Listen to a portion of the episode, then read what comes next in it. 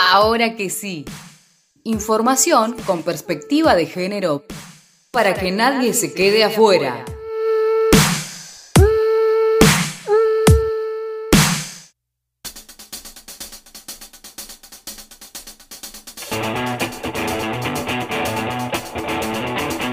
¿Qué es la violencia psicológica de género? Es uno de los tipos de violencia de género que ejerce un varón para afectar o influir en la subjetividad, el autoestima o la autonomía de la mujer. Muchas veces no es perceptible fácilmente, por eso suele ser efectiva para el agresor. ¿Cómo qué? La desacreditación en privado y público, el control sobre la vida de la mujer, la subestimación, los celos, la humillación. Es un tipo de violencia de género que solo deja huellas en el inconsciente. Por eso es tan difícil de reconocer por las mismas mujeres. Los micromachismos, ¿son violencia psicológica? Claro, porque no llegan a una agresión física, pero sí verbal. También se lo llama microviolencias. Esto generalmente se va dando en la cotidianidad, por lo tanto puede suceder tanto en el hogar como en el lugar de trabajo de la mujer. ¿Qué efecto genera este tipo de violencia? A veces no hay síntomas evidentes, pero otras sí.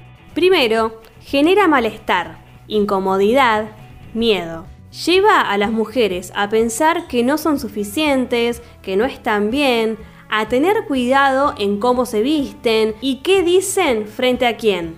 Luego puede generar depresión, alejamiento de las personas queridas, aislamiento, entre otros factores. Una de cada cuatro mujeres de 16 años o más aseguró haber sufrido violencia psicológica hoy por hoy en Argentina. A esto debemos sumarle aquellas que la sufren pero no la reconocen como tal todavía.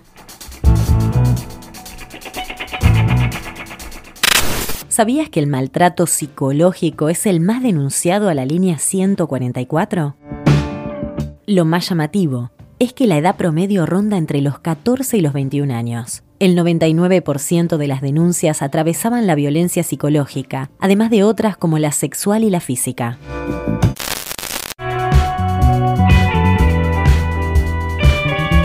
¿Y esto se puede tornar más peligroso? El 41% de las mujeres relacionó la violencia a sentimientos de celos por parte de sus parejas o exparejas, y el 30% de ellas denunciaron haber sido amenazadas de muerte. ¿Sabías que existen psicólogos con perspectiva de género? Su trabajo es muy importante porque pueden reconocer distintos tipos de violencia si es que la mujer no lo hace. Muchos se organizan en red y de esta manera podés buscarlos en internet para recomendar o solicitar su servicio. Para salir de la violencia, primero hay que reconocerla. Si queremos ayudar, vayamos con un profesional. Si sufrís violencia de género, llama a la línea 144 de atención y contención a mujeres en situación de violencia o comunícate por WhatsApp al 11 27 71 6463 desde cualquier punto del país, las 24 horas del día, los 365 días del año. Ahora que sí. Información con perspectiva de género feminista y disidente.